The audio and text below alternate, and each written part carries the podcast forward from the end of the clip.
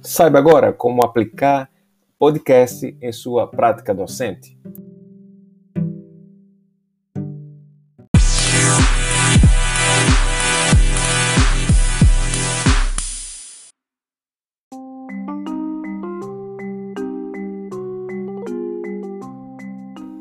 Olá a todos.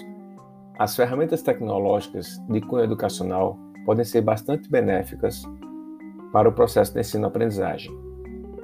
Esta ferramenta específica, a Enco, que desenvolve podcasts, ela pode proporcionar situações como, por exemplo, aplicações numa instituição educacional, exemplo do Instituto Federal de Alagoas, onde seus diversos campi estão espalhados no seu interior do, do estado de Alagoas, a gente poderia aplicar, né, como professor, para serem direcionados determinados estudos focados em, em abordagem de determinado conteúdo para que os alunos, ao, ao seu trajeto né, em sua cidade uh, e, e, o Instituto Federal, que são em outras, em outra cidade, poder ter esse tipo de conteúdo.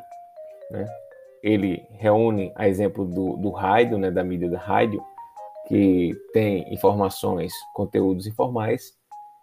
Neste caso, o podcast poderia né, abordar conteúdos mais formais que são efetivamente aplicados na sala de aula. Né? Com isso, dinamizando né, e agregando muito mais informação e conteúdo formal para aquele determinado aluno.